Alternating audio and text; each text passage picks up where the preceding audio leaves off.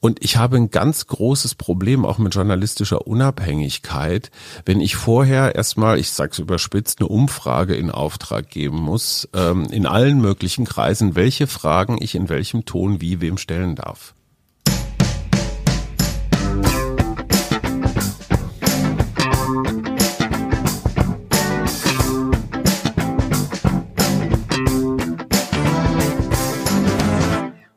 Bam. So, da sind wir wieder von der Medienwoche. Guten Tag. Es ist Freitag, der 13. Ich habe ein bisschen Angst, aber wir senden trotzdem. Hier ist Stefan Winterbauer von Media. Am anderen Ende der Leitung, mein lieber Kollege. Christian Mayer von der Welt, hallo und Hallo. ich glaube, du brauchst keine Angst zu haben, denn heute ist nicht nur Freitag der 13., an dem wir aufnehmen, sondern auch der Weltnettigkeitstag. Toll. Nett, sei nett zueinander. Seid hat nett mich- zueinander. Hat es nicht Ja. Axel Springer mal gesagt? Ja. Und äh, das hat mich erinnert äh, an äh, ähm, Gregs Tagebuch. Hä? Ähm, kennst du den? Ja, ich Gregs hab- Tagebuch. ja, ich weiß, Sehr dass es- populär mit jungen Leuten. Ich weiß, Also dass es das gibt, so. aber da die Welt der jungen Leute nicht die meine ist. Äh, Ja, ich habe das nie. Und in diesem einem dieser Bücher erfindet der Freund von Greg, ähm, Greg. Er, erfinden die so Superhelden, ja, so ungewöhnliche Superhelden wie den gesunde Gemüseman zum Beispiel. Das klingt jetzt mega interessant, ja. Mhm. Ja, pass auf. Ja, ich bringe das hier jetzt zu Ende, egal ob dich das interessiert oder nicht. Und der, der Freund von Greg erfindet den Wahnsinnstypen und seine Superkraft ist Nettigkeit. Ja? Das klingt ja ganz, ganz, ganz schlimm jetzt. Für muss ich sagen. Journalisten, für Nee, Journalisten ich muss sagen- ist das allerdings kein super Feature, Nettigkeit. Ja. Willst du jetzt eine Überleitung machen zu unserem Interviewthema? Ich wollte damit überleiten zu Hajo Schumacher, den wir Ja. im äh, Eingangsschnipsel gehört haben, mit dem du über, ja, ich sag jetzt mal Nähe und Distanz im Genau. Journalismus Das gesprochen Interview hast. kommt später. Das war tatsächlich eine Hammerüberleitung. Die Leute denken wahrscheinlich, wir denken uns das vorher aus. Stimmt aber gar nicht. Wir stolpern jedes Mal so in die Sendung rein. Du hast doch eben selber gesagt, wie schlecht das jetzt sei, was ich hier erzähle. Dann kann das ja keine geniale, von uns beiden äh, abgesprochene äh, Überleitung Die Überleitung, sein. die war schon okay. Was schlecht war, war, war der Inhalt von Gregs Tagebuch. In dem Kontext von Gregs Tagebuch. Der Gemüseman, der, der, das das ist so ein Quatsch. Ich habe das nie gelesen. Mein Sohn hat es auch nie gelesen. Ich habe immer gedacht, das wäre so ein bisschen frech. Aber das klingt ja jetzt ganz, ganz schlimm, didaktisch, wertvoll. Nein, das Nicht? ist, ist auch, also das ist nicht, dann ist es, dann habe ich da den falschen Schnipsel ausgesucht, aber äh, ich. Gut, egal. Decken Also, wir da den Mantel des, des Vergessens drüber und steigen ein in diese Sendung. ja, genau. Also, wir fangen an mal wieder mit Google, ja. Ähm, und äh, dieses Mal äh, geht es um das Gesundheitsministerium und Google, also Jens Spahn, unseren Gesundheitsminister, denn der, ich glaube schon vor ihm, äh, sein, sein, äh, seine Vorgänger planten ein sogenanntes nationales Gesundheitsportal im Internet. Also so eine Art Anlaufstelle für jedermann, für jeden Bürger und jede Bürgerin, sich über Krankheiten, Symptome und so weiter so zu informieren. Und dieses Gesundheitsportal ist jetzt nun mitten in der Corona-Pandemie online gegangen. Und ähm, weil Spahn dieses Gesundheitsportal jetzt ganz, ganz schnell ganz bekannt machen will, ja, ähm, hat er eine Kooperation mit Google äh, verkündet, ja, und er hat in einer Pressemitteilung äh, gesagt, ähm, jeder, der in Zukunft googelt, das Wort Gesundheit soll auf dieses nationale Gesundheitsportal kommen. Und das geschieht jetzt in dieser Form, dass wenn du zum Beispiel Grippe oder Rückenschmerzen oder sowas Oder Migräne. Ja, oder Migräne war so ein Beispiel, dann erscheint neben den normalen Suchergebnissen auf so einem Drittel deines Bildschirms rechts ein grünlich unterlegter Kasten, wo diese Krankheit mit äh, kurzen Beschreibungen skizziert wird. Ähm, äh, das ist der Inhalt dann von dem nationalen Gesundheitsportal. Ähnlich wie bei Wikipedia, wo auch ähm, Informationen prominent und hervorgehoben platziert werden von Google, ist das jetzt auch bei diesem nationalen Gesundheitsportal bei den Inhalten der Fall.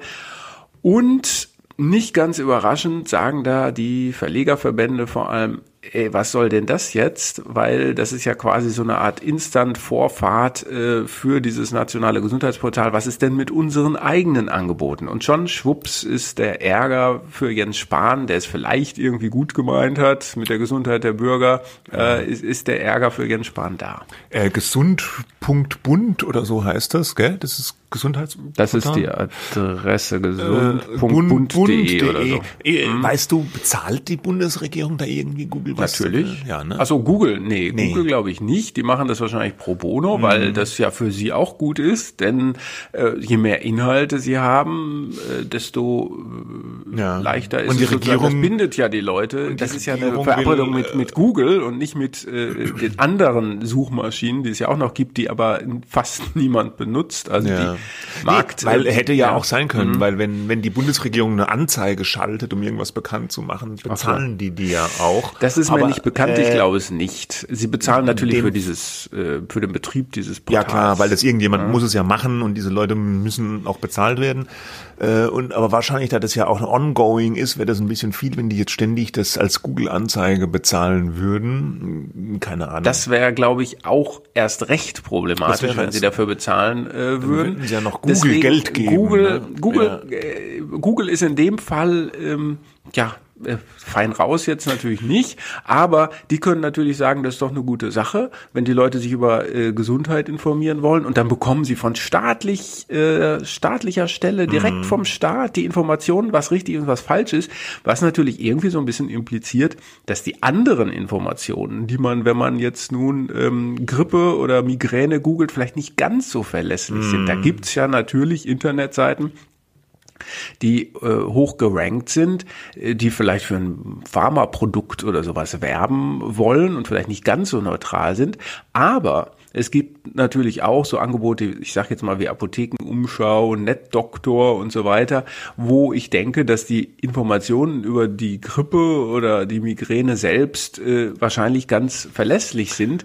Und die sagen jetzt nun, hey, äh, warum privilegiert er, das ist so der Fachbegriff, der dann immer verwendet wird, warum privilegiert ihr denn dieses neue Gesundheitsportal auf einmal so? Ist das überhaupt zulässig? Und der, der Geschäftsführer des Verlags, wo diese genannte Apothekenumschau erscheint, Andreas Arnzen, der hat sich auch beschwert in einem Interview mit der äh, Werbefachzeitschrift Horizont. Hat er unter anderem gesagt, bei Politikthemen käme niemand auf die Idee, in der Google-Suchergebnisliste das Angebot des Bundespresseamtes dem von Verlagen vorzuziehen. Ja. Und äh, der Zeitschriftenverlegerverband und der äh, Zeitungsverlegerverband haben sie auch schon bitterlich beklagt. Und ja, kann man schon ein bisschen verstehen. Ne? Ich bin Ja. da, bin da ein bisschen hin und her gerissen. Naja.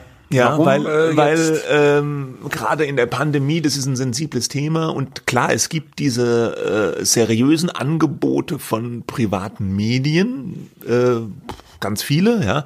Es gibt aber auch viele so Angebote, die ein bisschen zweifelhaft sind vielleicht, gerade was Corona betrifft auf YouTube, auf, auf, auf Seiten, auf Forenseiten und äh, manchmal kommen die auch relativ hoch in die Google-Ranking und ich unterstelle einfach mal dem, ja, dem, dem Gesundheitsministerium, wie du schon gesagt hast, irgendwie gut gemeint, dass man so eine Art offiziell sanktionierte Informationsquelle da äh, prominent einbaut. Ich habe das jetzt noch nicht gesehen bei Google. Ist das schon aktiv? Doch. Ja, ja, ja, Ja? Du kannst das einfach googeln und dann siehst Ja, du ich, das ich sofort. gebe jetzt mal das ein. Naja, gib mal ein. Also ja, ähm, aber es geht natürlich weit über Covid hinaus. Das muss man erstmal auch äh, sagen. Ja, das hat, klar. Äh, äh, bei Corona kann man es fast ja. verstehen, weil da viele Falschinformationen rumgeistern. Mhm. Auf der anderen Seite ähm, wird jetzt ja Google eigentlich dafür belohnt, das prominent platzieren zu können, äh, obwohl sie offenbar auch so viele Ergebnisse ausspucken, die vielleicht irgendwie PR-lastig sein könnten. Ne? Also ich also die, äh, weiß ich habe gerade mal jetzt Migräne eingegeben, ne? Und da kommt dann dieser Kasten, da steht da Migräne, Überblick, Symptome, Behandlung. Handlungen. Äh, dann kommt äh, dann ein Text, wo das be beschrieben ist, schon ein bisschen überblicksartig und dann steht weitere Infos gesund.de. Nur zu Informationszwecken für medizinischen Rat sollte immer ein Arzt konsultiert werden. Quelle gesundbund.de. Direkt daneben ist aber, okay, muss man auch sagen, der eben auch angesprochene NetDoktor, der rankt dann bei Google mhm. auf eins. Ne? Auf mhm. Platz zwei kommen bei Migräne jetzt bei mir. Das ist ja immer auch ein bisschen individuell, wie die Suchtreffer da sind. Äh, die Neurologen und Psychiater im Netz.org und dann kommt auf Platz drei schon die Apothekenumschau, die sich eben gerade auch beschwert hat. Und dann Aspirin. Ja gut, aber so eine hervorgehobene ja. Aspirin ist dann Werbung. Das ist dann wieder eine Firma, ja, ja, klar. Aber äh, da, wenn du dann riesigen grünlichen Kasten da rechts hast, dann guckst du natürlich da zuerst. Ja klar, da guckst du da zuerst. Das aber, andere. Aber ja. Ja, ich, also weiß, ich, ich bin dann ein bisschen, das, ich verstehe, ich verstehe die, hm. die, die Sorgen, die Kritiken der Verlage. Ich verstehe aber auch, muss ich sagen, ein bisschen die, die, den Ansatz von Bund und äh, Google, dass sie sagen, hier jetzt verlässliche Informationen. Ja, aber sie, sie bewegen sich da ja auf einer Überholspur. Ne? Ähm, ja. Es ist ja nicht so, die wollten das ja schon vor vielen Jahren äh, starten, so viel ich weiß. Es ist ja nicht so, dass sie das mal gestartet haben und sich dann darauf verlassen haben, das sind verlässliche Informationen. Dann werden die natürlich automatisch an Google hochgerenkt und mhm. dann findet man da schon. Nee, das wird gemacht und bumm, äh, ist es sofort oben. Und auch die Aussage von Spahn, wer Gesundheit googelt, soll künftig auf dem nationalen Gesundheitsportal landen. Ja, was ist denn das? Äh, ja, und woanders dann nicht mehr. Ist das dann nicht mehr nötig? Nötig, Herr Spahn.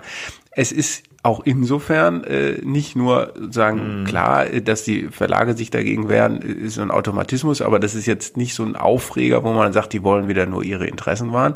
Tatsächlich hat die Medienanstalt Hamburg, Schleswig-Holstein, bereits äh, am, am, am Donnerstag, glaube ich, ein Verfahren gegen Google angekündigt gegen Google und nicht gegen das Gesundheitsministerium, weil äh, das gegen ähm, sozusagen die ähm, äh, gegen den Grundsatz verstößt, dass man nicht diskriminierungs, äh, dass man diskriminierungsfrei verbreiten muss. Mhm. Ähm, also das heißt hier in den Worten des äh, Medienanstaltsdirektors, ähm, es könnte hier eine Zitat, es könnte hier eine unbillige systematische Behinderung von journalistisch-redaktionellen Angeboten vorliegen. Mit anderen Worten, ähm, diese, diese Privilegierung von diesem neuen Inhalt ähm, äh, diskriminiert oder behindert journalistisch redaktioneller Angebote. Ja, ja, ja. Das wird jetzt erstmal geprüft, ja. aber das, äh, das liegt übrigens am neuen Medienstaatsvertrag, der vor mhm, ein, zwei mhm, Wochen mhm. oder so verabschiedet worden ist, der das genau vorschreibt, dass es da nicht diskriminiert werden darf. Ja, wahrscheinlich wäre es halt schon besser gewesen, das stimmt. Also, dass nichts dagegen zu sagen ist, dass der, das Gesundheitsministerium sowas macht, aber dass man dann sozusagen das nicht extra diesen, diesen Logenplatz auf Google hätte einrichten dürfen. Ne? Äh, ja, das kann ich schon nachvollziehen. Schauen wir mal. Ja. Kann gut sein, ja. dass das weggeklagt wird oder noch. Genau. Ja, ja es ist möglich, dass also das Portal jetzt natürlich weitergeben. Ja, das kann man ja auch ja. machen. Da ist ja gut, da gibt's natürlich diejenigen, die sagen, das dürft ihr sowieso nicht machen. Ich glaube, Gesundheit ist ein bisschen was anderes. Dorothea Bär wollte ja neulich so eine gesund, so eine, nee, so eine Bundeszentrale für Aufklärung einrichten, wo dann über Fake News aufgeklärt wird. Das finde ich dann schon problematischer. Mm. Wo es um Gesundheit geht, kann man, muss man das diskutieren, ob das Angebot selbst statthaft ist oder nicht. Aber diese Kooperation, um die geht's ja. Ja, genau. So, okay. Entschuldigung, du hast schon das. Ich habe schon ge ge geknüllt, aber das macht nichts. äh, äh, wir, wir eilen weiter zum nächsten Thema. Äh, transatlantisch, Trump und Murdoch. Da ist es nicht mehr alles so grün, wie es mal war seit der Wahl, nicht wahr? Ja, äh, äh, seit der Wahl besonders. Ne? Also Donald Trump ähm, und Fox News, ähm, das ist der konservative Nachrichtensender äh, in den USA, der, glaube ich, sogar mehr genutzt wird höhere Reichweite hat als CNN, äh, das wir ja hier in Europa immer so äh, gut finden. Also Fox News und Trump waren so eine symbiotische Einheit, könnte man fast sagen. Äh, Fox hat Trump mit groß gemacht, ja, ganz allein äh, ist das nicht der Grund, mhm. aber Fox News hat schon einen großen Anteil.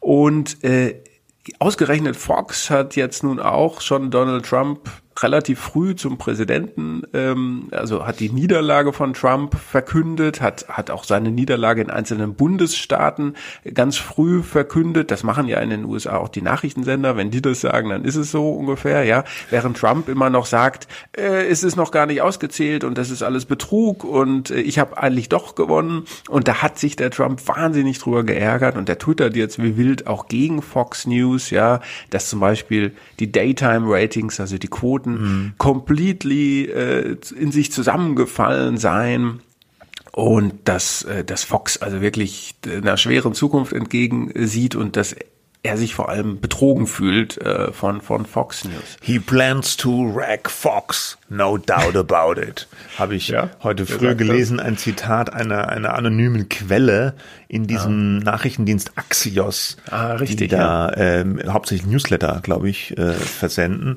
Die haben mhm. dann einen Bericht gemacht, äh, dass äh, da geht es darum, dass Trump nachgesagt wird jetzt, dass er ein eigenes Medium gründen will. Das waberte ja schon mal so ein, äh, bei der ersten Wahl, also bei der Wahl, was heißt bei der ersten Wahl, bei der vergangenen Präsidentschaftswahl 2016 so ein bisschen durch die Medien, dass der Trump da ein eigenes Medien in Anführungsstrichen Imperium gründen könnte und das kommt jetzt wieder diese, diese Spekulation, um eben vor allem Fox News kaputt zu machen, weil er so sauer ist auf die. Ja, so ist er. Ja. Äh, wobei das, also diese Axios-Geschichte habe ich auch gelesen. Ich fand, das war halt eine Quelle, das haben sie auch ja. gesagt, a, a source, source tells mhm. Axios ja, wir haben ja schon mal über den Einquellenjournalismus gesprochen, dass Trump jetzt sowas zu irgendwelchen Vertrauten sagt. I will build my own media empire oder sowas. Das kann ich mir schon gut vorstellen. Ob er es dann auch auf die Straße bringt, ist die Frage. Und die Frage ist auch, ob er es überhaupt muss, weil es gibt ja auch noch andere Angebote, jetzt neue Angebote oder relativ neue Angebote, die jetzt so ein bisschen Fox da rechts überholen. Zum Beispiel Newsmax. Ja, davon habe ich, nee, davon hab ich noch nie gehört. Mhm. Das twittert er jetzt auch ganz viel. Also er twittert mhm. nach wie vor auch äh, Zeug von seinen vertrauten Leuten bei Fox News. Da gibt's ja diesen Sean Hannity und Tucker Carlson. Ja, das sind so diese die heißen Opinion äh, Leaders oder sowas, ja. Mhm. Das sind die Meinungsjournalisten von Fox, die halten auch noch weiter hier zu ihrem Meister. Ähm, und Breitbart twittert da, glaube ich, auch ab und zu noch. Ne? Breitbart ne? gibt's und auch noch. eben jetzt Newsmax, mhm. genau. Breitbart ist ja noch kein Fernsehsender, ist ja weiterhin sozusagen einfach dieses Online-Medium mit Text Online hauptsächlich. Medium, ja. genau. Und Newsmax ist, das erreicht auch 75 Millionen US-Haushalte über Kabel und Satellit und das ist sowieso auch so ein Meinungsschleuder-Angebot. Äh, und die äh, stehen jetzt, die, glaube ich, wittern so ein bisschen Morgenluft, weil Fox jetzt sagt, sich so ein bisschen loslöst von, von Trump mhm. und die wollen, die unterstützen jetzt den Trump. Die haben zum Beispiel gesagt, die Wahl, der Ausgang der Wahl ist noch nicht entschieden. Mhm, ja gut. Also das wird ja. interessant sein, ob Trump tatsächlich da ein Trump-TV macht, wenn wahrscheinlich also war es jetzt auch in diesem Axios-Artikel gestanden von dieser einen Quelle. Das fand ich aber recht plausibel, dass es wahrscheinlich kein Cable-TV werden würde, weil so teuer, sondern eher nur ein Internetsender. Würde, glaube ich, für seine Zwecke auch ausreichen.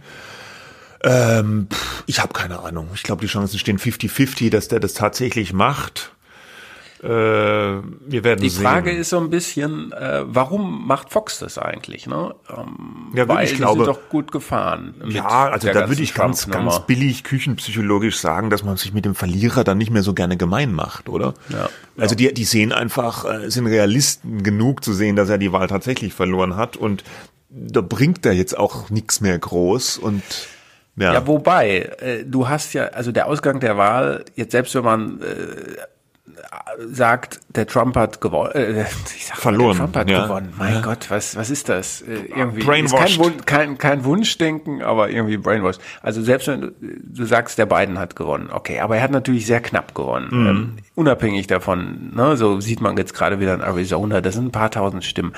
Dann hast du ja immer noch eine sehr große Zahl von ähm, Amerikanern, die Trump gewählt haben. Mhm. Äh, ja, sogar mehr äh, ganz äh, ausgezählt ähm, als als bei der Wahl 2016. Da könntest du da als Fernsehsender immer noch sagen, äh, da, da, das ist unser Geschäftsmodell. Das sind doch die Leute, die den Trump irgendwie gewählt haben und die sollen uns auch weiter schauen. Und jetzt werden wir noch angegriffen. Nee, dann, dann fahren wir weiter diesen Trumpismus, diese Linie. Der Trumpismus selber wird ja auch nicht sterben, selbst wenn Trump nicht mehr Präsident ist. Mhm. Ja, aber hat Fox, du hast ja auch schon gesagt, diese Opinion-Leader mhm. bei Fox sind teilweise auch noch auf Trump-Linie. Also ist es tatsächlich so, dass ja. dieser Sender vielleicht ist es gar nicht so, dass dieser Sender so immer in eine Richtung marschiert, inhaltlich, wie wir das manchmal auch wahrnehmen. Ne? Es gab nee. ja auch schon vor der Wahl, ach, ich weiß nicht mehr, wer das war, dieser eine Fox. Journalist, der Trump auch schon vor der Wahl relativ kritisch befragt hat. Äh, das war der Chris Wallace mhm. und der gehört eben nicht zu diesen Opinion-Meinungsmachern äh, bei, ich gucke gerade nochmal nach, wie der genaue Bezeichnung da ist, aber der gehört eben nicht zu diesen Meinungsmachern, äh, sondern der ist sozusagen einsortiert bei den Nachrichtenjournalisten. Mhm. Und die sind generell weniger gleich Trump äh, hörig, sag ich mhm. mal. Ne? Der, der Sender als solches hat eine Positionierung. Ich glaube, ähm, die man man wird natürlich jetzt nicht in CNN Konkurrenz machen man bleibt sozusagen dieser konservativen Linie weiter treu das, das steht ja auch dafür dass der Sender Murdoch gehört aber Murdoch selber war auch ähm, so viel man weiß, nie so ein großer Trump-Fan. Man hat sich wahrscheinlich an den dran gehängt, weil man sich eben was davon versprochen hat, nämlich viele Zuschauer. Und die hat man ja auch bekommen. Und jetzt will man sich vielleicht nicht mit dem Verlierer äh, gemein machen, das kann sein. Äh, man löst sich von Trump los, braucht vielleicht so ein bisschen eine neue Positionierung, die aber sicherlich in einem Spektrum sein wird, das jetzt nicht völlig offen ist. Ja. Mhm. Ja, ja, wir werden sehen, wie es weitergeht mit Fox und Trump. Ja, Opinion-Typen. Naja, wie auch immer. Es waren die Opinion-Typen. Nee, oder die Opinion-Typen. Opinion-Heinis. Ja, ja, Opinion-Typen sind das. Nein, aber das orientiert sich halt an dieser, äh, jetzt quatsche ich schon wieder über das zerknüllte Papier rüber, es orientiert sich halt an dieser Trennung, die es auch bei Zeitungen gibt. Ne? Du hast auf der einen Seite die Meinungs-, äh, die Kommentarschreiber und auf der anderen Seite diejenigen, die tja, tja, unabhängig, journalistisch, nachrichtlich eher ja, orientiert. Aber so ist es vor allem bei den angelsächsischen Medien. Ne? In Deutschland ja, ja, genau. gibt es diese strikte Trennung ja nicht, was ja Opin auch so, ich öfters kritisiert wird. Was? Entschuldigung, ich habe es gefunden. Opinion Hosts nennt sich das. Opinion Hosts. Ist ein bisschen neutraler als Lieder. Aber ich finde den Namen äh, seltsam. Ich finde Opinion-Typen finde ich besser. Es Gut. gibt äh, eine, eine SMS, sage ich noch ganz kurz, von Catherine Murdoch die ist die Frau von James Murdoch, äh, der jetzt nicht mehr operativ äh, bei Fox äh, zugange ist, aber das ist ein Sohn von Rupert Murdoch. Und ähm, die hat einen retweetet einen einen Tweet, äh, die von jemandem, der schrieb, die Murdochs äh, soll, haben eine Verpflichtung dem amerikanischen Volk gegenüber und nicht gegenüber äh, Trump. Und das sollten sie jetzt mal äh, hervorkehren und da hat sie geschrieben, I agree with this. Mhm. Ähm, selbst wenn sie jetzt keinen direkten Durchgriff auf den Sender hat, merkt man so, dass die Murdochs jetzt keineswegs so sind, dass sie sagen, wir müssen hier äh, zu Trump stehen, äh, Gnade, was komme. Ob das jetzt tatsächlich so eine Art moralische Einsicht ist, dass mhm. man sagt, den wollen wir nicht mehr unterstützen, oder einfach nur Opportunismus, das lassen wir mal ja, oder eine Mischung vielleicht auch. Ja, eine Mischung. So, jetzt Gut. aber. Äh, nächstes Thema ist Netflix wir haben mal gedacht, wir gucken mal, was Netflix so macht, der beliebte Streamingdienst. Die haben nämlich jetzt äh, diese Woche eine, Mordsankündigung rausgehauen, was sie wieder alles produzieren wollen. Auch ganz viel auf Deutsch, also von deutschen Produktionsfirmen. Da haben die ja schon in der jüngeren Vergangenheit recht viel Gas gegeben und scheinen jetzt noch mehr da auf die Tube zu drücken. Ich finde das erstaunlich auch gerade wegen Corona, die, die, die Fernsehproduktionen, die leiden ja auch massiv unter der Pandemie, weil man da auch nicht so drehen kann ohne weiteres. Mit Abstand und Hygieneregeln, ja, wie soll das gehen? Kussszene, schwierig, ja. Äh, aber die scheinen munter zu produzieren. Die, die Liste, die die verschickt haben, ist höchst beeindruckend. Ich wir haben die jetzt hier gerade vor uns. Wollen wir jetzt mal so ein bisschen durchgehen, was die da alles in der Pipeline haben? Ja, können wir machen. TerraVision oder TerraVision. Basierend auf wahren Begebenheiten erzählt die Serie die unglaubliche Geschichte zweier deutscher Computerpioniere gegen einen scheinbar unbesiegbaren Gegner. Hm, ja. Gegen irgendwas, gegen Google, geht Google Earth Algorithmus Erfinder, steht da drin. Ja, und äh, es geht um Freundschaft, ich Loyalität, nicht so richtig, ja. digitales Zeitalter, irgendwas mit Zukunft. Ja? Soll im ähm, Sommer, Herbst nächsten Jahres kommen. Äh, ja. Ja. ja mich interessiert es nicht so wahnsinnig.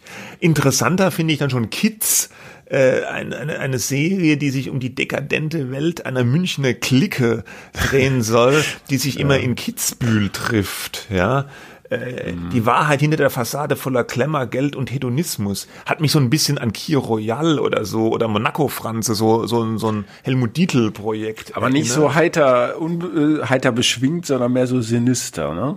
Ja, wobei so richtig heiter beschwingt waren die Titelfilme, die waren lustig und so. Ja. Aber so Kier Royal hatte ja auch schon so eine düstere Seite ein bisschen, ne? Oder? Ja, aber ein bisschen, ja, aber ja. so ein bisschen fröhlicher. Das ist ja, es muss ja in den Netflix und sonst sonstigen neuen Produktionen muss es ja immer sehr dark zugehen. Und das Außer bei so den dieser, Komödien. Ja, ja, aber das ist so der Plot, ähm, da ist eine Gruppe und wir leuchten jetzt mal in die Gruppe rein und wie die sich gegeneinander eigentlich gar nicht so so, so, so, so grün ist, sondern wo da wieder Intrigen gesponnen werden und so weiter. Das ist ja auch, eigentlich basieren die meisten Serien, das hat jetzt nichts mit Netflix zu tun, aber ich finde, das wird nochmal deutlicher, auf so, nach, vielleicht so fünf bis zehn Plots, die immer wieder in Variationen an unterschiedlichen Orten mit unterschiedlichen Figuren durchdekliniert werden. Ne? Mhm. Und dann äh, Blood Red Sky, eine Vampirgeschichte. Ah, da haben wir schon wieder Vampire. Zack. Wieso? Check. Ja, nee, Vampire so. sind auch immer, muss man ja auch bedienen, die Vampirfreunde. Ein, ein, Nachtflug von Deutschland nach New York, als plötzlich Terroristen, die sind auch dabei, gewalttätig die Kontrolle über das Flugzeug übernehmen und das Leben der Passagiere bedrohen. Niemand weiß, an Bord ist auch der letzte Vampir. Nadja. So, ja. ja. Keine Vampirterroristen, sondern es gibt die Terroristen. Wahrscheinlich macht die Vampirin dann die Terroristen alle. Ich weiß ja nicht. Mhm. Auch nicht, aber Gut. auch eine deutsche Serie, ja. Dann München, die Verfilmung eines Romans. Von ne? Robert Harris, ja. Mit, ja. Äh, mit Jeremy Irons. Uh. Ja, ist aber eine deutsche Produktion wohl, ne? Ja, ja, klar. Ja. Und äh, äh Liv Lisa Fries von Babylon Berlin, August Diel, ja. Martin Wuttke, also Starbesetzung. Ja, das ist eigentlich so ein Film, der früher vielleicht in die Kinos gekommen wäre und der läuft jetzt ja. halt dann irgendwann bei Netflix. Und dann, was mich irritiert hat, Army of the Dead Prequel Arbeitstitel. Äh, bevor die Armee das war schon der, bekannt, ja. Bevor die Armee der Toten in Las Vegas einmarschierte, Vergangenheit, die sind schon da, Fragezeichen, war da ja. Dieter. er lebte sein ruhiges, ödes Leben in Deutschland bis hin zu dem schicksalhaften Tag, an dem ihn Gwendoline oder Gwendoline für höhere Aufgaben rekrutierte. Äh, ein Leben, was? Ein Raub von drei unknackbaren Tresoren mit Interpol auf den Fersen. Hä? Und der Chance, Legenden zu werden. Was, was, also, es, die Armee der Toten ist in Las Vegas einmarschiert und Dieter soll Tresore knacken. Aber das ist ein Prequel. Jetzt, du, ich, ich weiß gar nichts. Äh, weißt du das? Gab's da schon mal Army of the ja. Dead? Ach so, ja, das ist, glaube ich, ja, ja, das ist so eine Art Fortsetzung von, von so einem das ist eine im Klassiker von Zack Snyder, glaube ich, auch schon mal gemacht. Der ist ja wieder an Bord und du musst auch sagen, wer die Regie führt. Matthias Schweighöfer. Es ist auch eine hm. Matthias Schweighöfer Produktion. Seine Firma Pantaleon Films macht hm. das. Der spielt auch selber mit. Hm. Äh, aber aus der Inhaltsangabe werde ich komplett nicht schlau. Also das ist vielleicht Absicht. Hm, ja. Voraussichtlich ja. Start Ende 2021.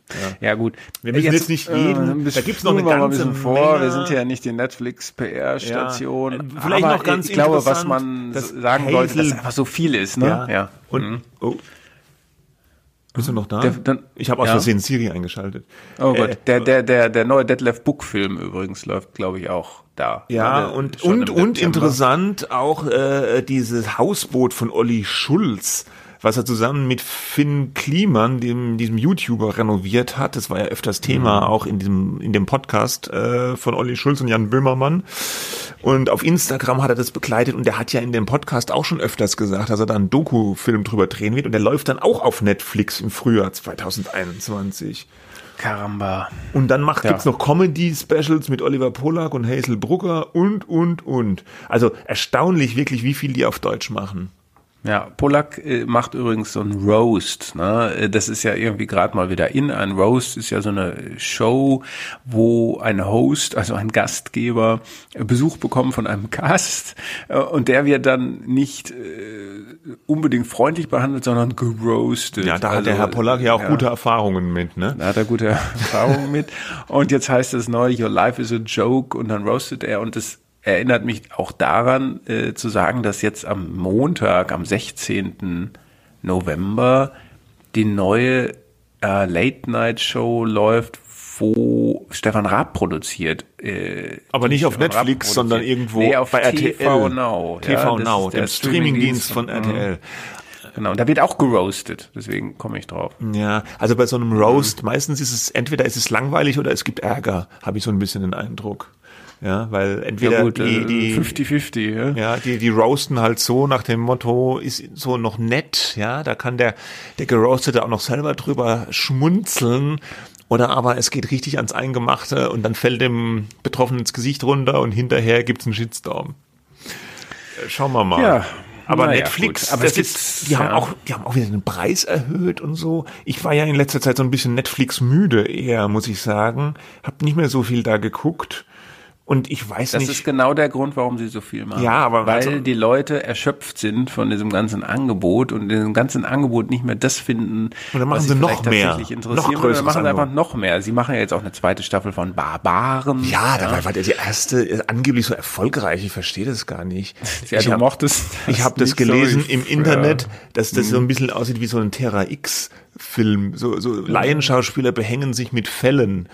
Also das ja. fand ich ganz treffend. Es ist natürlich relativ teuer produziert und so, das ja, sieht das man sieht auch. Mhm. Aber also ich habe da, ich habe vorgestern noch mal eine Folge mit meinem Sohn geguckt und er hat dann irgendwann gesagt, hoffentlich ist es bald vorbei dann sollte man es auch tatsächlich äh, ausmachen. Das ist ja. ja. das Tolle bei diesen Diensten, Angeboten, Plattformen. Man kann es auch einfach ausmachen. Das kannst beim Fernsehen ja? auch einfach ausmachen. Beim Buch kann man das auch machen. Da hat man, da hat man früher immer so ein bisschen so gelernt, nee, ein Buch muss man mal zu Ende lesen, ne? aber nee, aufhören. Ähm, und ähm, ja, mein Gott, die machen halt viel. Es gibt auch noch andere Streaming-Dienste, ja, wissen, Prime aber Video, die stecken am meisten Disney Plus. Geld. Disney Plus haben, da kamen heute Zahlen, äh, Disney geht's mhm. schlecht, aber Disney Plus läuft gut. Ja, klar. Die hatten einen deutlichen Abonnentenzuwachs, ne? Ja, Disney Mulan, äh, und so weiter läuft da und ja der jetzt, Mandalorian, ja. ja. Aber äh, äh, denen geht's generell natürlich auch wegen der Pandemie schlecht, wegen den ganzen Freizeitparks, die da dicht sind, ja. Yes. Gut, so. machen wir da ein Ding dran. Also ich bin ein bisschen, also dieser Gamble von Netflix, immer noch mehr Inhalte, Preis wird erhöht und so. Boah, ich weiß nicht. Ich, mir wird's langsam unheimlich. Das ist so ein bisschen all in, ne? Äh, mhm. irgendwie 13, 14 Milliarden Dollar im Jahr für Inhalte rauszugeben. Nicht für insgesamt Investitionen, sondern nur für Inhalte. Das ist natürlich, ja, da, da, wird man äh, wird schwindelig, ja. so wir, wir kleinen Medienjournalisten. Ja. Gut. Da beschäftigen wir uns. Darf ich ja, jetzt, jetzt knüllen? Bitte, jetzt.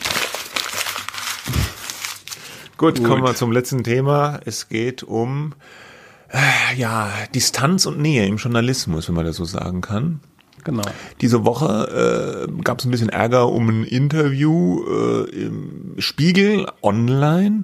Da hat der Journalist Hajo Schumacher die ja, FDP-Politikerin, frühere FDP-Politikerin, ich glaube, die macht jetzt aktiv äh, da nichts mehr in der Partei, äh, Silvana Koch-Merin interviewt, die hatte Brustkrebs und hat in dem Interview haben sie über die Krankheit gesprochen und auch über ein paar andere Sachen und ähm, Schumacher und dem Spiegel wurde vorgeworfen, dass er sie da unmöglich befragt habe. Hajo Schumacher hat sie interviewt. Muss, Der hat sie ne? interviewt, genau. genau. So. Und Ein, ähm, ja, hat Journalist so, seit langem bekannt genau. und präsent äh, in hat Bücher Funk geschrieben, Film, ja. Ja, war mal Spiegel ja. äh, äh, Online-Kolumnist auch mit so einer Laufkolumne mit dem Pseudonym Achim Achilles.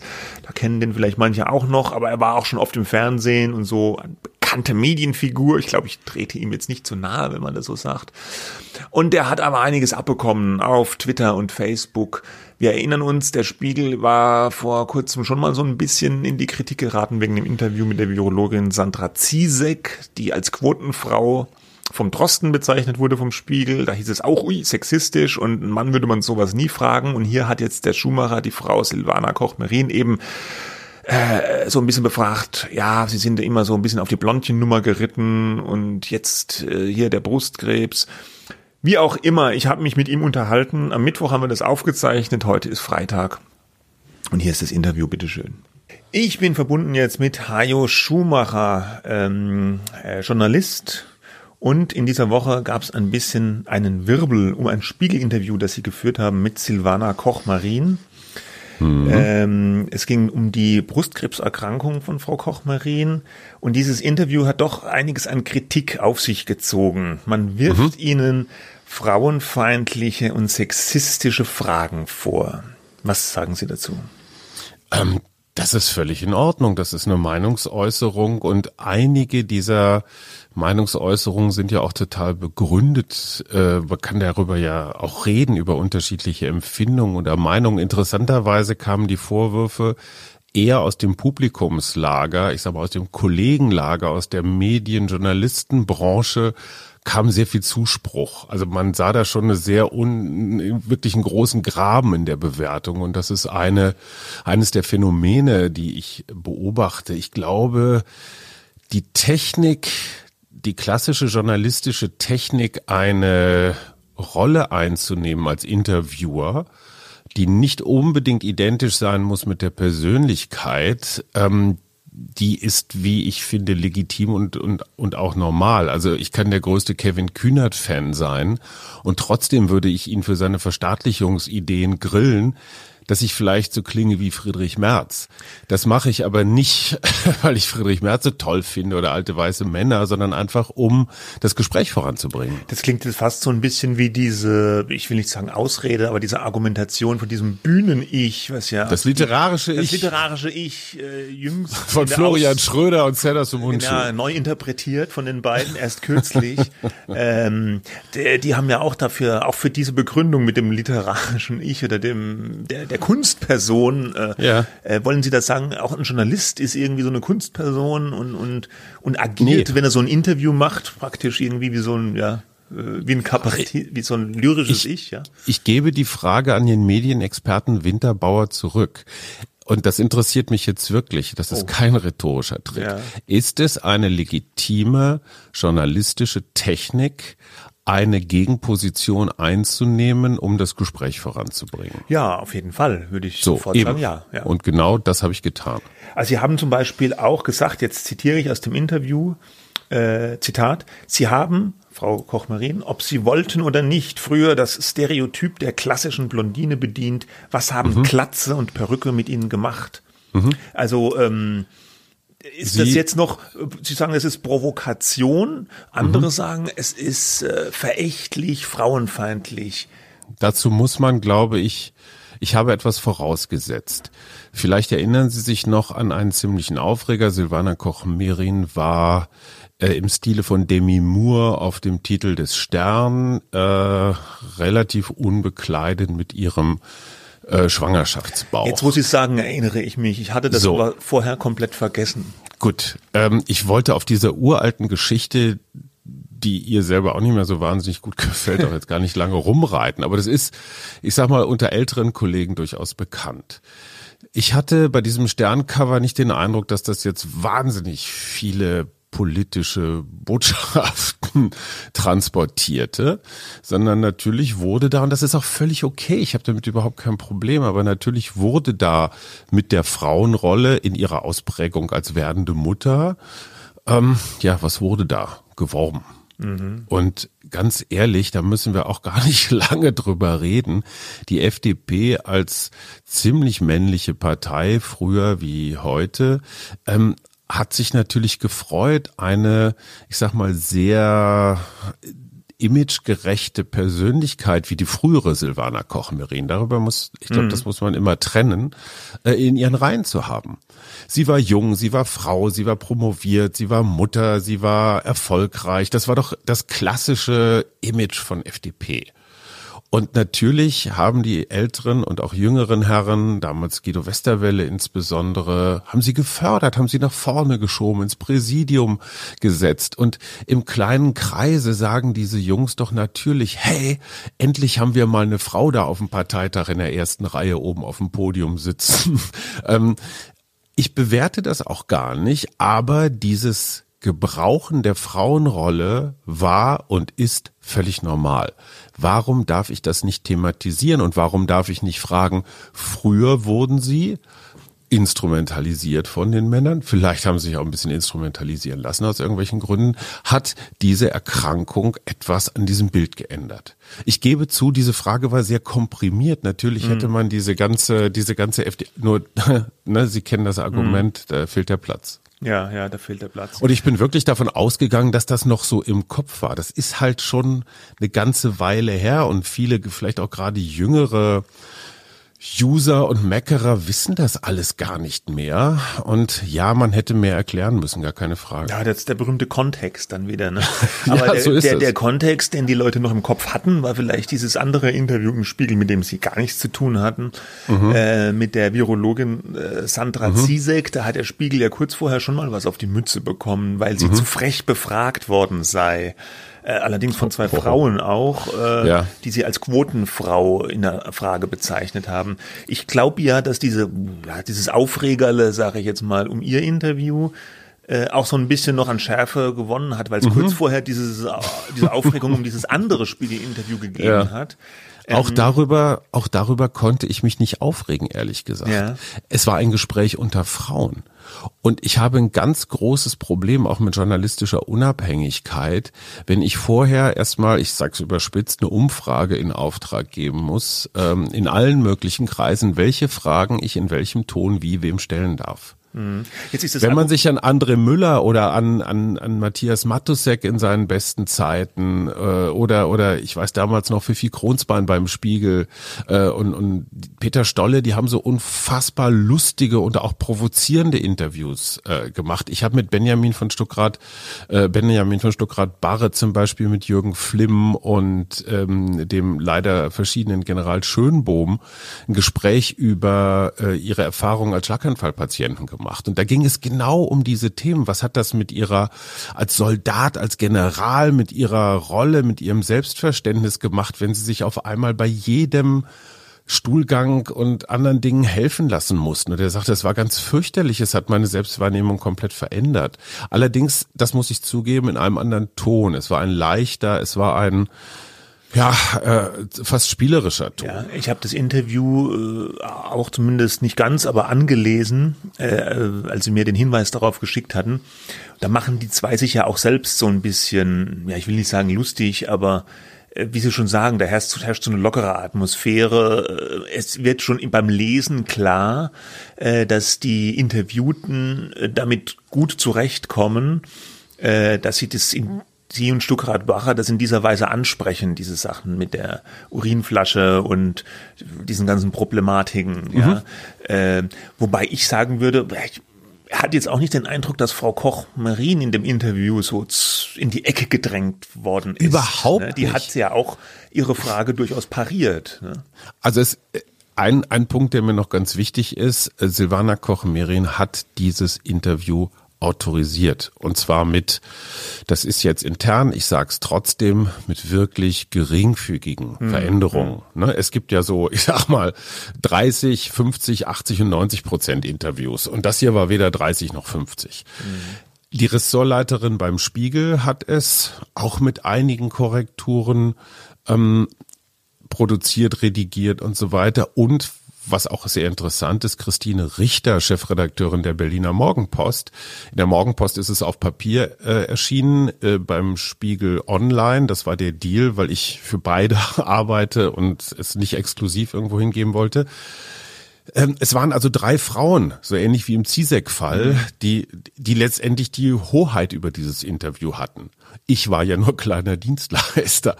Ähm, und Interessanterweise haben diese Frauen, die aber jetzt alle aus der Journalistenpolitikblase stammen, kein Problem damit gehabt, weil die auch dieses Rollenspiel kennen. Jetzt zu Silvana Koch-Merin. Ich meine, hey, die hat sich in der FDP, in einer wirklichen Macho-Partei, heute wahrscheinlich schlimmer als vor zehn Jahren, hat die sich durchgesetzt. Und was die, also das hat sie mir früher erzählt, als sie noch politisch aktiv war, was sie sich da egal bei welchen Veranstaltungen äh, anhören musste, äh, auch von Parteigenossen, auch von welchen, von denen man dachte, hey, die sind ein bisschen jünger und ein bisschen bewusster. Das war das war dramatisch. Natürlich will sie darüber nicht mehr reden, das ist alles alter Kram, das ist auch, ich sag mal, ein früheres Leben. Aber insofern ist sie aber sowas von gefechtsfähig. Und ich finde es total interessant, dass sie ja hinterher nochmal gesagt hat, dass sie mit den Fragen und auch mit der Provokation überhaupt keine Probleme hatte, weil das Ziel ja erreicht wurde, nämlich Positionen klar zu machen. Und dass sie jetzt auf einmal von, in diesem Fall im Wesentlichen von der Twitter-Community zu so einem Betreuungsfall erklärt wird, die jetzt ganz viel Unterstützung gegen mich Rüpel braucht, die sie überhaupt nicht brauchte. Wenn man sich das Interview durchliest, und das sagen alle, egal ob Freund oder Feind, die Frau hat zu null gewonnen. Mhm. Also die hat sich keine Sekunde in die Ecke drängen lassen und die brauchte auch keine einzige Sekunde irgendeine Betreuung oder Hilfe oder Schutz. Jetzt Komisches Frauenbild, was dahinter steckt, ja. also von den Kritisierenden. Ja, jetzt ist ja interessant, was Sie sagen. Das wurde in der Berliner Morgenpost äh, Print veröffentlicht. Da gab es mhm äh, wenn ich Sie richtig verstanden habe, in unserem E-Mail-Wechsel hier mhm. vorher, äh, ja auch keine Leserreaktionen groß, dass die sich aufgeregt hätten, oder? Also wir müssen dazu sagen, heute ist Mittwoch und äh, Mittwoch nach, Sonntag? Nachmittag ja. und es wurde am Sonntag in der Sonntagsausgabe gedruckt und seitdem sind, weiß nicht, vier Tage jetzt komplett, ne, sagen wir so, keine einzige Reaktion. Da kann noch was kommen gar keine Frage. Aber normalerweise, wenn sich jemand wirklich empört, kommt das sofort. Mhm. Also entweder per Mail, bei der Morgenpost auch tatsächlich noch per Brief. Und ich will das überhaupt nicht bewerten, aber ich finde es hochinteressant. Das ist in einem klassischen Papiermedium mit einer älteren Leserschaft, vielleicht auch mit einer etwas konservativeren Leserschaft, gab es offenbar überhaupt keine Probleme mit meiner Rüpelhaftigkeit. Erstens kennen mich die Berliner, äh, also zumindest die Leser der Berliner Morgenpost, weil ich da schon ganz lange schreibe. Die sagen, ach, guck mal, der Schuhmacher wieder. Mhm. Äh, manche mögen es, manche lehnen es ab, das ist nun mal so. Ähm, aber ich würde sagen, da gibt es eine gewisse Rezeptionskompetenz. Die wissen damit umzugehen. Bei Spiegel Online passierte das, was ganz häufig passiert. Es wurde ja nur ein, eine Stelle, ein kleiner Absatz, wo ich mal irgendwann sagte, jetzt ist aber mal genug. Mhm. Das war an der Stelle, wo Silvana Koch-Merin, die Superfeministin, ich sag mal, darstellt. Und ich sagte, hey, sorry, damals in der FDP war das anders. Mhm. Da habt ihr alle mit dieser, mit diesem, ich sag mal, das Blondinenspiel, ist ja auch so ein Begriff, ne? Ihr habt alle das Blondinenspiel gespielt. Und zwar auch durchaus als Win-Win-Situation. Let's face it. Mhm. Davon kann man sich distanzieren, das kann man im Nachhinein für doof halten, das kann man auch meinetwegen rechtfertigen, aber es war so. Und allein die Tatsache, dass der Begriff Blondinenspiel fiel, und das dann auch noch rausgerissen war aus dem großen ganzen Kontext, das war dann natürlich die Empörungsmaschine. Und, und da sehen wir natürlich die, die klassischen Verläufe in sozialen Medien. Ja, und das ist ja kein Einzelfall. Jetzt gerade Twitter, finde ich, spielt ja oft eine unrühmliche Rolle in, in dem Befeuern von solchen ja, Empörungswellen. Sehen Sie das ähnlich? Halten Sie Social Media dafür problematisch? Also jetzt endlich kommen wir zum Thema PR. Ähm, ich halte es für sehr problematisch. Ähm, ich habe ich habe gerade wirklich reiner Zufall, dass es so passiert, aber ich habe vor, vor vier Wochen ein, ein neues Buch gemacht, das heißt Kein Netz und beschäftigt sich genau mit diesen Phänomenen gut untergebracht, Herr Endlich, Lanz, ja, oder? Ja, ja, yes. ja. Ich bin auch ein bisschen so. falschen, falsch erwischt jetzt. Ich bin damit komplett unvorbereitet, aber ist okay, ja. Macht überhaupt nicht. Ich schicke Ihnen eins zu, es sind noch Restexemplare erhältlich. ähm, und genau darum geht es. Und das Interessante ja. ist, was auch Psychologen feststellen, der Gruppendruck. Also ich will auch mit Hetzen, Mobben, früher nannte man das Klassenkeile, ist als Motiv viel, viel stärker als, ich sage mal, Wahrheit, Recht, Gesetz, verstehen wollen, Kontext.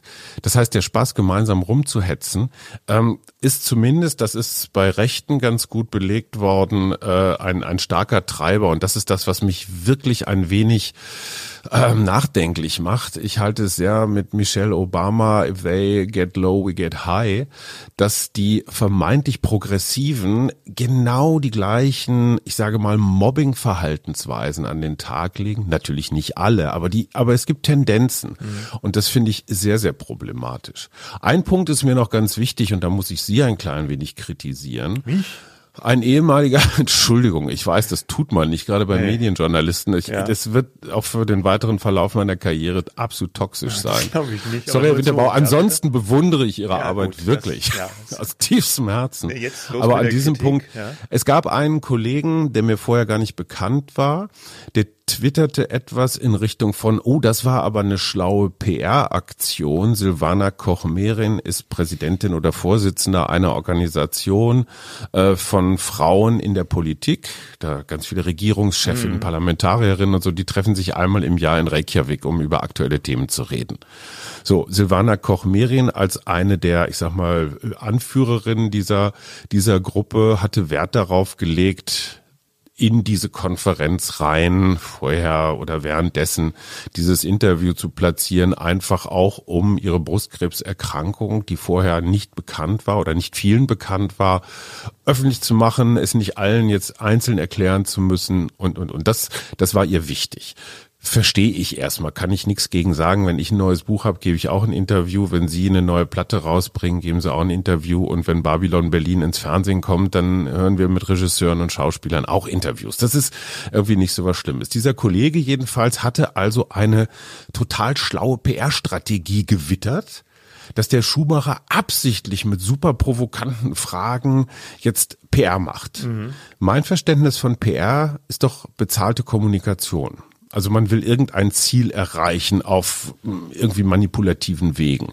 Ich frage mich, wofür genau haben wir PR gemacht? Für Eintrittskarten für diese Konferenz in Reykjavik? Für Quote? für mein Buch, was überhaupt nichts damit zu tun hat. Silvana Koch-Merin hat auch kein Buch geschrieben, wie ich den Brustkrebs überwand. Ähm, es, es wurde also, für was wurde PR gemacht? Das Interessante ist aber, dass dieser PR-Vorwurf unfassbar häufig geliked, äh, retweetet und auch von Ihnen, jetzt kommen wir zur Kritik, Ja, aufgenommen wurde. ganze- ja, gut. Wo ich mir dachte, sag mal, willst du jetzt eigentlich jede Verschwörungstheorie, Hauptsache sie ist unbegründet, aufnehmen und Leuten um die Ohren hauen? Nee. Oder hat nicht auch eine Medien, ein, ein, ein Mediendienst, äh, was ich sehr schätze, ich versuche es nochmal, mich zu retten, haben sie nicht auch die Pflicht auszuwählen und nicht jeden Scheiß zu vervielfältigen? Also da äh, zunächst mal ähm, äh, PR, ja, ganz abgesehen von diesem Fall kann man, glaube ich, auch ohne jetzt äh, konkrete Verkaufsabsicht machen, so dass Leute vielleicht ihr Image irgendwie sich darstellen wollen. Ja, ich, will jetzt, ich will jetzt gar nicht sagen, dass das hier der Fall war. Ja, ich habe Ihnen äh, eine E-Mail geschrieben, weil ich auf diesen Tweet von dem Kollegen oder ja von dem Twitterer äh, Hendrik Wieduwild, der war früher, glaube ich, mal bei der FAZ, bin ich drüber gestolpert. Ja. Mhm. Und da hab mich, da, daraufhin kam ich auch erst auf dieses Interview äh, Mhm. und habe diesen ganzen, ja, diesen Ärger gesehen, den das Interview und ihre Fragen da ein bisschen hervorgerufen haben. Und dann habe ich ihnen doch eine E-Mail geschrieben und habe gesagt, hier, gucken Sie mal, äh, der Kollege macht da Vorwürfe, ich würde es vielleicht in meiner Kolumne aufgreifen wollen. Was sagen Sie denn dazu? Mhm. Äh, äh, da habe ich doch ausnahmsweise, würde ich jetzt sagen, alles richtig gemacht und nicht, nicht sofort Also aus der Hüfte, Hüfte geschossen. Äh, und, und ja, jetzt reden wir klar. ja auch noch darüber. Alles prima, aber Sie würden doch auch nicht sagen, Attila Hildmann hat in seiner letzten Telegram-Mitteilung irgendwas behauptet, wollen wir nicht darüber reden. Ich sage einfach nur, warum völlig unbegründete und ohne jeden Beleg erfolgte Vorwürfe wahrnehmen. Ich bin ja, ich habe ja überhaupt nichts dagegen, wenn, Ja, wenn mir nee, belegte, begründete, interessante Vorwürfe Ja, gemacht ja. werden. Aber das war einfach wirklich nur so irgendwas, Ja, ich ja. vermute mal, ich finde wusste, mal. Das wusste ich zu dem Zeitpunkt ja Okay, alles nicht, klar. Ne? Und Nein, ich- deswegen die Nachfrage. Ich wollte ganz ehrlich, äh, jetzt auch ganz ehrlich, ich wollte sogar diesen ganzen PR-Aspekt eben rauslassen, weil ich dachte, das ist gar nicht mehr so interessant, weil es sich im Prinzip erledigt hat, ja. Aber wir sehen da was Interessantes. Es gibt gerade im Journalismus so Generalvorwürfe, so, wie soll man sagen, so äh, Immerzünder, Immerbrenner und PR, diese beiden Buchstaben, damit kriegen sie immer eine Journalismusdebatte. Ach, guck mal, die wollen doch nur, da steckt doch das dahinter. In jedem zweiten Tweet oder Facebook-Post werden Sie sehen, dass irgendwelche Vermutungen getroffen werden über geheime Mächte, die dahinter. Die Geschichte zum Beispiel, dass Silvana Koch-Merin und ich uns seit ganz langer Zeit kennen. Das ist, das werden Sie mir bestätigen können, in unserem Gewerbe nicht unüblich. Wie viele der Menschen, über die Sie jeden Tag schreiben, kennen Sie? Zum Teil auch persönlich, zum Teil auch länger und finden Sie womöglich sogar sympathisch. Ja, Eine klar. ganze Reihe. Ja. Wobei der Spiegel hat, wenn wir jetzt schon sowieso so tief drin stecken in der Thematik, der hat ja nachträglich dann noch so ein äh, Anmerkung an ihr Interview Mhm. gepackt. Äh, Hajo Schumacher und Silvana Koch-Merin kennen sich schon lange und äh, Das würde ich mir für jedes Spiegel-Interview viele, wünschen. äh, ja, viele, viele auf dieser Basis, also ich paraphrasiere das jetzt aus dem Kopf, Ja, ja, klar. Äh, viele äh, auf dieser Basis hatte Frau Koch-Marin diesem Gespräch zugestimmt und viele Leser haben sich aber über diese Fragen empört. Da, Mhm. äh, ja, eigentlich, wenn man ihrer Logik jetzt folgt, würde der Ja. Spiegel ja, solche, ähm, solche Verschwörungstheorien, wobei das Wort finde ich eigentlich für solche Fälle jetzt fast ein Ja, bisschen too much, richtig. ja, Ja. Äh, würde der sowas ja noch so ein Misstrauen oder in die Presse nach dem Motto, die stecken alle doch irgendwie zusammen, die klüngeln Mhm. da zusammen, das befördert er dann ja noch damit, oder würden Sie das so? Dem würde ich nicht widersprechen. Ich glaube, es wäre auch eine Möglichkeit gewesen. Man, es ist offenbar ein Thema. Ja, also dieser Mhm. Tonfall in diesem Interview ist offenbar ein Thema. Ist auch völlig in Ordnung. Warum nicht eine Frau, und ich bin meinetwegen auch ein Mann, egal, ähm, ein Pro schreiben lassen, warum das richtig ist, warum es eine journalistische Technik ist, warum es klar hart an der Grenze oder manchmal auch darüber hinaus ist, aber warum man das machen kann. Und B, auf der anderen Seite, die Zeit macht das häufiger, diese Pro-Kontra-Geschichten. Auf der anderen Seite an jemand anders schreiben lassen, warum das alles überhaupt gar nicht geht und warum da Frauenstereotypen und, und, und. Da hat die das Zeit wäre ja für mich sehr, sehr gute Erfahrungen gemacht mit diesem Format. ja. Ich finde aber, es hilft der Transparenz, weil dieser Hinweis, die kennen sich schon lange, den muss man doch an jedes zweite Interview kleben, das wir überhaupt irgendwo, egal in welchem Medium, geführt sehen. Oder etwa nicht. Also diesen Disclaimer möchte ich in Zukunft wirklich an jedem Interview Ja, sehen, klar. wobei ich dann auch noch auf so einer Skala von 0 bis 100 gerne erfahren würde, wie gut kennen die sich? Wie Ja, häufig ja haben die, die, sich äh, gesehen? Das ist ja die eigentliche Frage. Oder sind die, ja, sind die per Du oder nicht? Sind Sie mit Frau Koch-Marin per Du? Ich bin mit Frau Koch-Merin per Du tatsächlich, so wie ich mit sicherlich zwei, drei Dutzend äh, Politikern Interview in Berlin. Sie sie. Ja, das war in der Tat, das war in der Tat ein, das war in der Tat ein Problem, aber der Spiegel führt grundsätzlich keine Das Du-Interviews. finde ich übrigens aber auch. Ich find's einen guten Punkt. Problematisch. Mir ich ist find's das- einen guten Punkt. Mir ist es schon mal passiert, dass ich mit, ich nenne jetzt keine Namen, ja, mit, Mhm. mit, mit einem Chefredakteur, ja, ein Interview gemacht habe, den ich auch kenne Mhm. und mit dem ich, obwohl ich dem das auch nie, der hat mich einfach angefangen, irgendwann zu duzen und dann Mhm. habe ich das, habe ich mich nicht gewehrt, sage ich jetzt mal, ja. Und dann habe ich so ein Interview gemacht und dann hatte ich, dann habe ich versucht, das in den Fragen immer so zu umschiffen, ja. Mhm.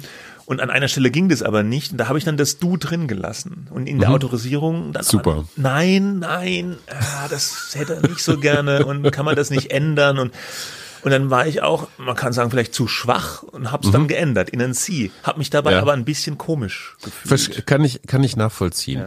Ähm, äh, Lorenz Marold, Chefredakteur des Tagesspiegel, ein, ein, ein sehr geschätzter Kollege, sagte, der, der rief an und sagte, ich habe mir den Spaß gemacht und habe das Sie beim Lesen durch ein Du ersetzt. Also ich habe es einfach gedanklich Mhm. ausgetauscht. Es klingt völlig anders und es klingt viel, viel plausibler.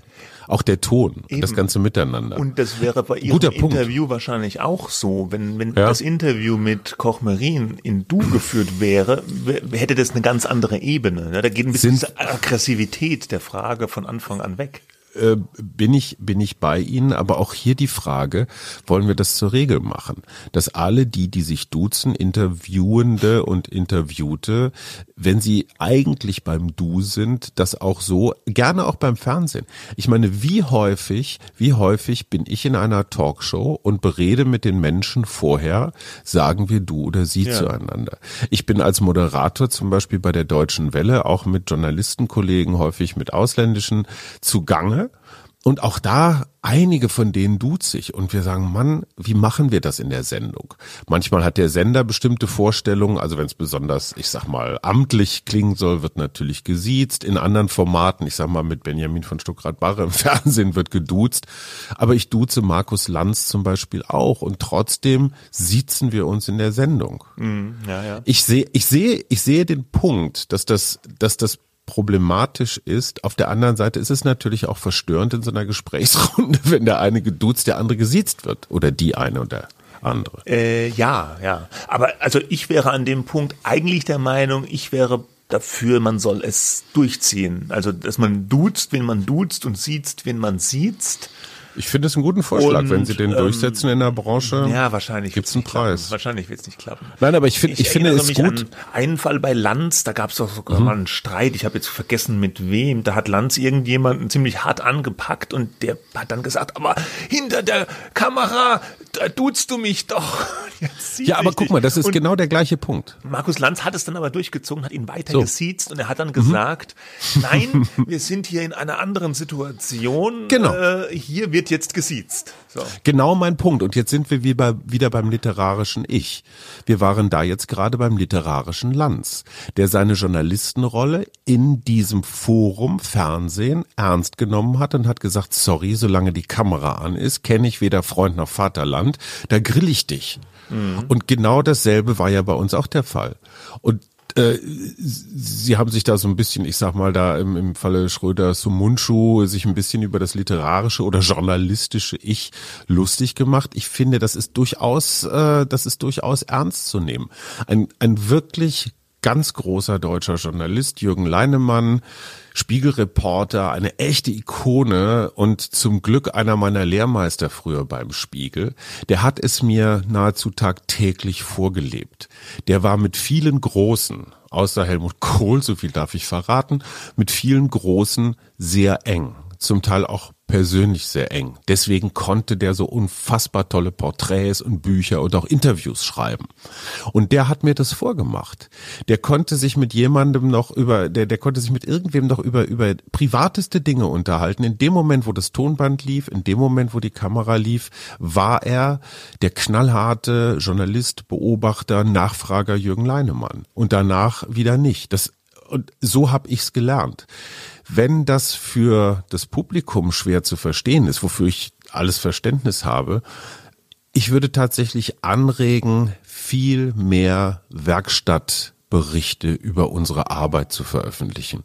Spiegel Online kann gerne doch irgendwo eine Ecke einrichten, die heißt Wir über uns oder sowas und kann so ein, so ein Thema, wenn, wenn die Lesenden sich drüber aufregen, zum Anlass nehmen und sagen, so ist das bei Interviews. Und manchmal sind wir in Grenzsituationen. Wie würdet ihr das machen mit dem Du und mit dem Sie, liebe liebes Publikum. Ich finde, sowas kann man ja offen machen. Ich habe damit auch überhaupt kein Problem, darüber zu reden. Ich habe nur ein Problem damit, wenn irgendwie der, der Kotkübel äh, erhoben wird und es das Ganze in so eine komplett argumentfreie Auskotzerei mündet. Okay, das war doch jetzt ein schönes Schlusswort, oder? Und äh, bis äh, der Spiegel das macht, machen wir es halt hier in unserem kleinen äh, Format. Vielen Dank, Schumacher. Okay, Stefan, jetzt können wir ja sagen, dass wir uns in Wirklichkeit duzen. Nee, nee, wir sind immer noch per Sie. Obwohl ich glaube, dass Sie sehr viele der Kollegen duzen, oder? Sind Sie ein Duzer? Ich bin ein notorischer Duzer. Nein, ich bin, ich bin doch tatsächlich, ich bin ja auch schon alter weißer Mann und ich bin äh, 1979 bei der Münsterschen Zeitung als Lokalreporter angefangen. Das ist 40 Jahre her und ich bin seit 1994, 95 damals noch in Bonn, also mit Regierungspolitik beschäftigt. Es lässt sich kaum verhindern. Ich war damals, wie alt war ich denn da? Äh, äh, 30. Und da kommt man dann ins, ins, ins Bonner Büro und trifft junge Abgeordnete, die in ihrer ersten Legislaturperiode sind. Da sagt man doch nicht du zu, äh, nicht sie zueinander. Ja, ja, ja. So, und dann wächst man und dann ist es 20 Jahre später und so war es mit Silvana Koch-Merin auch. Wir waren Anfang 30, als wir uns kennengelernt haben. Sie hatte eine junge Familie, ich hatte eine junge Familie. Meine Frau, so viel müssen wir jetzt auch noch äh, dazu sagen, hat mit Silvana Koch-Merin 2007, glaube ich, ein Buch zusammengeschrieben über diese, über Rabenmütter, also diese, das ewige Thema Vereinbarkeit, Beruf, Familie und warum das in Deutschland immer noch so verpönt ist. Ähm, ja, und klar, wenn man zusammen an einem Buch sitzt, dann duzen sich die beiden Frauen irgendwann. ja klar. Das ist so. Dann haben wir aber auch wieder jahrelang nichts voneinander gehört. Also, wie definieren Sie das? Es ist schwierig. Wie auch Gut, immer. Stefan. Nochmal vielen Dank. Tschüss, bis bald.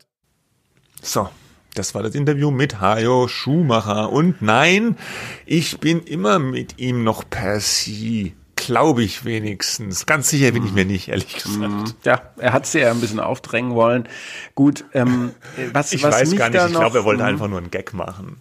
Am Ende. Ja, ja, klar wollte er einen Gag machen, Ja. aber aus einem Gag beim nächsten Mal, wenn ihr euch, naja, vielleicht mal gucken, ob ihr euch beim nächsten Mal seht. Also ich fand es interessant, ich fand es gut. Er ist sehr souverän, merkt man. Ja, er geht auch voraus. Äh, ähm, er sozusagen nennt manchmal auch selber sozusagen die Vorwürfe, die da kommen könnte, äh, dass er mit der Koch Merin, du hättest das ja sicherlich auch noch gefragt, aber er hat es dann irgendwie selber aufs Tapet gebracht, dass er sie schon lange kennt. Was mich, also obwohl das ja, ich meine, ich kenne auch Du kennst sie auch? äh, äh, Ich nein, Nein. ich kenne auch. äh, Das sagt er ja. Die, Wir kennen die alle kennen immer irgendwie. ganz viele und das stimmt und man tut sich mit manchen, man- manchen nicht. Aber kennen ist halt auch nicht. Da ist noch nicht definiert, wie eng kennt man sich denn jetzt. Ne? Und äh, das, er hat selber gesagt, seine seine Frau hat ein Buch mit Frau Koch-Merin geschrieben. Gut, das ist dann seine Frau, aber wahrscheinlich kennt man sich schon ein bisschen enger. Ich würde das schon auch noch sagen, kennt man jemanden, weil man den äh, oder die jetzt ein paar Mal auf irgendwelchen Veranstaltungen getroffen hat oder ist man schon mal privat äh, zusammen weggegangen. Das ist für mich ein Unterschied. Kennen ist nicht gleich kennen im Journalismus. Und auch Duzen ist für mich äh, nicht gleich Duzen. Es gibt so ein professionelles Duzen und ein freundschaftliches Duzen. So. Und ähm, die Frage, die mich aber noch interessiert hätte, ist eigentlich, ähm, wenn es so ein professionelles äh, Duzen oder Kennen ist, äh, was ihn verbindet, dann fände ich das, ist das vollkommen in Ordnung. Wenn es mehr ist, warum dann eigentlich er das Interview ähm, geführt hat oder müsste man dann nicht eigentlich sagen, er kann den Zugang herstellen, aber das Interview führt dann vielleicht jemand anders. ne? Also das hätte Ja gut, das jetzt habe ich ihn, ja, das habe ich ihn jetzt nicht gefragt. Äh, ähm, ich hatte den Eindruck, weil er ja gesagt hat, es ist auch noch in der Berliner Morgenpost Sonntagsausgabe gedruckt erschienen. Ich glaube einfach, dass er gemeinsam mit Koch Merin das Interview, wie man sagt, eingetütet hat und dann den Medien angeboten hat. Er ist ja freier Journalist, ne? Und Ja. kann man jetzt von einem freien Journalisten auch nicht erwarten, dass man nur sagt, ich mache hier einen Kontakt, aber ihr macht das Interview, der will ja auch irgendwie ein Honorar dafür bekommen. Dann. Ja, aber also ich kann das ja nicht, diese Frage, wie eng man miteinander Mhm. bekannt ist, kann ich ja jetzt nicht beantworten. Aber wenn ich auf einer Skala von eins bis zehn, zehn für sehr eng bekannt, wenn ich über fünf liege, sollte ich vielleicht das dann auch nicht. äh, Ja, nee, da hat anbieten. er ja, Ich find's, ja, äh, da hat er ja, ja, auch schon ne? gesagt, äh, die haben sich auch schon lange nicht gesehen und so. Ja, das scheint jetzt stimmt, auch nicht zu ja. sein, dass die permanent da ähm, zusammenhängen. Also ich finde, das hatten wir ja auch in dem Interview. Vielleicht ist es naiv, aber ich finde wirklich, dass man das durchziehen sollte mit dem Du. Wenn man sich duzt, duzt man sich auch on record.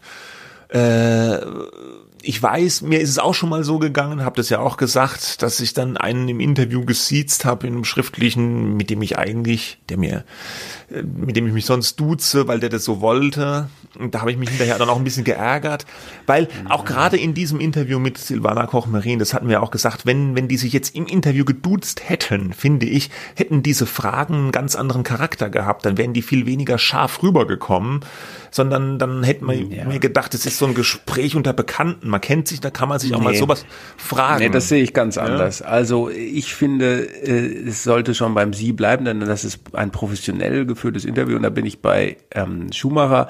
Äh, Das ist dann eine Rolle, die man einnimmt und entscheidend muss doch sein, ähm, ist dieses Interview journalistisch geführt oder ist es eine Gefälligkeit? Ja? Und wenn da aber was, äh, es gibt natürlich beides, ja, man kann sagen, ich mach, tu dir einen Gefallen und interview dich mal, aber dann werde ich dich auch provozieren. Ich werde äh, so tun, als wenn wir uns eigentlich gar nicht kennen. Ja, und das, aber das ist, ist- das ist das, das- Richtige. Und das nee. bringt dem Leser doch gar nichts, wenn Nee, man weiß, nee, Äh, wenn- wenn man weiß, die gehen jeden zweiten Abend Doppelkopf spielen, Nein. äh, dann sollte man dieses Nein. Interview nicht führen.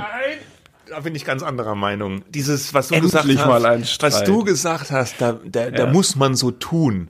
Das finde ich gar nicht, weil ich finde, äh, ich, ich kann das nachvollziehen, aber ich glaube, ich glaube, dass viele Leser das nicht nachvollziehen können. Ich glaube, die können, oder die, die, denen ist nicht bewusst, den Lesern, dass es dieses professionelle Sie gibt, ja, dass die Journalisten eine Rolle da auch spielen. Ich glaube, der Leser denkt, das ist ein Journalist und äh, wenn er ja, ist er doch auch. Ja, es ist doch ein Journalist. Und, das ist doch nur ja, eine Frage von äh, du oder sie. Und ist- sie ist, äh, du ist doch gleich viel vertraulicher.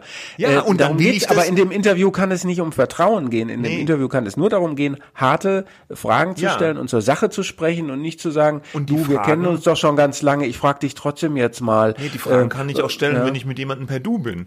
Und aber das ist ja- ich habe jetzt mal ein anderes Beispiel. Irritation. Nee, ich habe mal ein Beispiel, zum Beispiel äh, Wolfgang Heim vom, vom Südwestrundfunk, der, der macht ja ganz oft diese Leute äh, Talkshow, Mhm. äh, gibt's schon ewig, ja, und ist auch ein versierter Interviewer. Und der sagt immer, wenn er äh, Leute duzt, sagt er immer, ähm, so, wir haben jetzt hier dieses Gespräch und äh, nicht, dass sie irritiert sind, wir kennen uns da, wir sind uns da und da schon mal begegnet, deswegen sind wir jetzt per Du. So. Und das finde ich als, als Hörer, Leser total angenehm. Da weiß ich, woher kennen die sich, was haben die für eine Beziehung zueinander und deswegen duzt der den jetzt. Und das fände ich, finde ich viel, viel besser, wie, wie wenn so ein, so ein, so ein Rollen-Sie aufgebaut wird, wo eine Distanz hergestellt wird, die es aber vielleicht, vielleicht nicht gibt. Und dann muss ich mir als, als Leser immer denken, ja, kennt der die jetzt oder kennt er die nicht oder den? Bei Markus Lanz ist es ja auch ganz oft so, hat Schumacher ja auch gesagt, der Lanz duzt ganz viele Leute und vor der Kamera sieht's der die dann. Ja, aber da gibt's für mich einen Unterschied. Du magst das dann als irgendwie inkonsequent empfinden zwischen äh, was Gesprochenem und etwas Gedrucktem. Ähm, weil gesprochen, hatten wir auch schon öfter in diesem Podcast, ähm, habe ich auch schon Leute äh, geduzt oder wenn man eine Moderation oder sowas hat und die kennt, ja, äh, dann, dann duzt, dann finde ich das auch richtig zu duzen und dann vorher zu sagen, wir kennen uns schon länger und deswegen duze ich hier. Wenn das geschrieben ist, finde ich, ist einfach, ich finde es eine stilistische äh, Geschichte, die, ähm, da kannst du sagen, ja, aber gesprochen tust du es doch auch, ich verstehe das, aber für mich ist das ein stilistischer äh, Bruch eigentlich, der in einer verschriftlichen Form eigentlich nichts zu suchen hat. Ja. Und in dem Fall hat jetzt der Spiegel nachträglich dann so noch so ein Babberle drauf gemacht und gesagt, Ja, ja, die gut. kennen sich schon lange, deswegen Ja. bei dieser Art der Fragen, bla. Äh, Ich finde, das, Das- zu ja. der ganzen Debatte mit Presse, Vertrauen in die Medien tut es keinen Gefallen. Das ist ein bisschen peinlich, finde ich, diese Anmerkung. Entweder man Ja. hätte, äh, der, der auch äh, Schumacher hätte vielleicht vorher selbst sagen können, äh, vielleicht macht man das ja drunter, aber warum eigentlich? Und das, das- geht zurück zu dem, was ich eben gesagt habe. Wenn du aus diesem Interview rauslesen kannst, da will jemand einer anderen Person irgendwie verhelfen, dass sie auch mal ein paar Sätze sagen kann und mal im Spiegel vorkommt, dann sollte dieses Interview nicht ähm, äh, gedruckt werden. Wenn äh, wenn es äh, Substanz hat, dann sollte es gedruckt werden, egal ob man sich kennt oder nicht. Ähm, äh, bei dem Interview hier war es ja ein bisschen anders. Das wurde als unverschämt empfunden, ähm, obwohl man sich äh, gekannt hat. Da wurde dann ja auch gleich eben diese PR-Strategie dahinter so verschwörungsmäßig äh, vermutet. Das ist äh, so ein bisschen so ein Sonderfall. Ne? Ähm, ich, ich finde, es muss immer um die Motive gehen. Warum führt man so ein Interview? Und B, um die eigentliche Ausführung des Interviews. Ist das journalistisch sauber? Oder ist das jetzt irgendwie in irgendeiner Form dadurch, dass man sich besser kennt, getrübt. Ja. Das ist das Kriterium. Und Das- dieses Du und Sie finde ich ehrlich gesagt, boah, das, äh, das Ja. trägt gar nichts groß zur Erhellung bei. Das Interview muss für sich selber sprechen. Ich finde es einfach so einen stilistischen Bruch, wenn plötzlich da irgendwie Du steht. Manchmal bei Rappern oder bei irgendwelchen Schauspielern, die duzen einen ja auch immer so ungefragt. Ähm, pff, ja, da kannst du sagen, wir sind beim, beim Sie, aber ja, Ja. weiß nicht. Ja, das Ganze ist ja auch jetzt, das Du oder Sie steht ja auch nur so ein bisschen symbolhaft für diesen Komplex Nähe, Distanz im Journalismus. Ähm, man muss noch dazu sagen, die Silvana Koch-Merin hat später auf Twitter auch äh, äh, praktisch den Hajo Schumacher verteidigt, hat gesagt, äh, ja, ich kenne ihn schon lange und das ist seine Art zu fragen und sie ist damit völlig äh, d'accord, okay, und sie fühlt sich da auch nicht irgendwie äh, in eine Ecke gedrängt, sondern es gibt ihr Gelegenheit, äh, wenn man so provokant befragt wird, ihre Position auch eben dann adäquat darzustellen. Ne?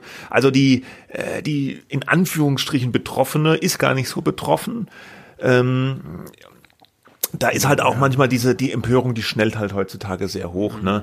In diesem Da hatte, Netz. ähm, Und da ich, hatte Schumacher einen Punkt, ne, als er gesagt hat, so das ist so ein bisschen betreutes, äh, Betreutes, Lesen ja. oder, was auch immer. ja, und ich finde auch, wenn Mhm. man dem zu sehr nachgibt, das ist meine Meinung, und zu sehr drauf guckt, ja, ich darf jetzt hier keine Befindlichkeiten verletzen und auch, was ist denn das für eine Handlungsweise? Oh, eine Frau, da darf man jetzt nicht so, muss man aufpassen oder, oder was auch immer oder jemand, der ein Schicksal hat oder dann wird's halt auch schnell so arg langweilig, ja. Ja, aber auch da gibt's vielleicht auch ein Kriterium dafür. Wenn die provokante Frage, das weiß man natürlich meistens nicht, wie es ausgeht, ja, aber wenn die provokante Frage dazu führt, dass sich jemand öffnet oder sich so zeigt, wie man sie sonst nicht kennt, dann kann man sagen, ja, da hat es das ja, da hat das gewirkt, provokant zu fragen, ja.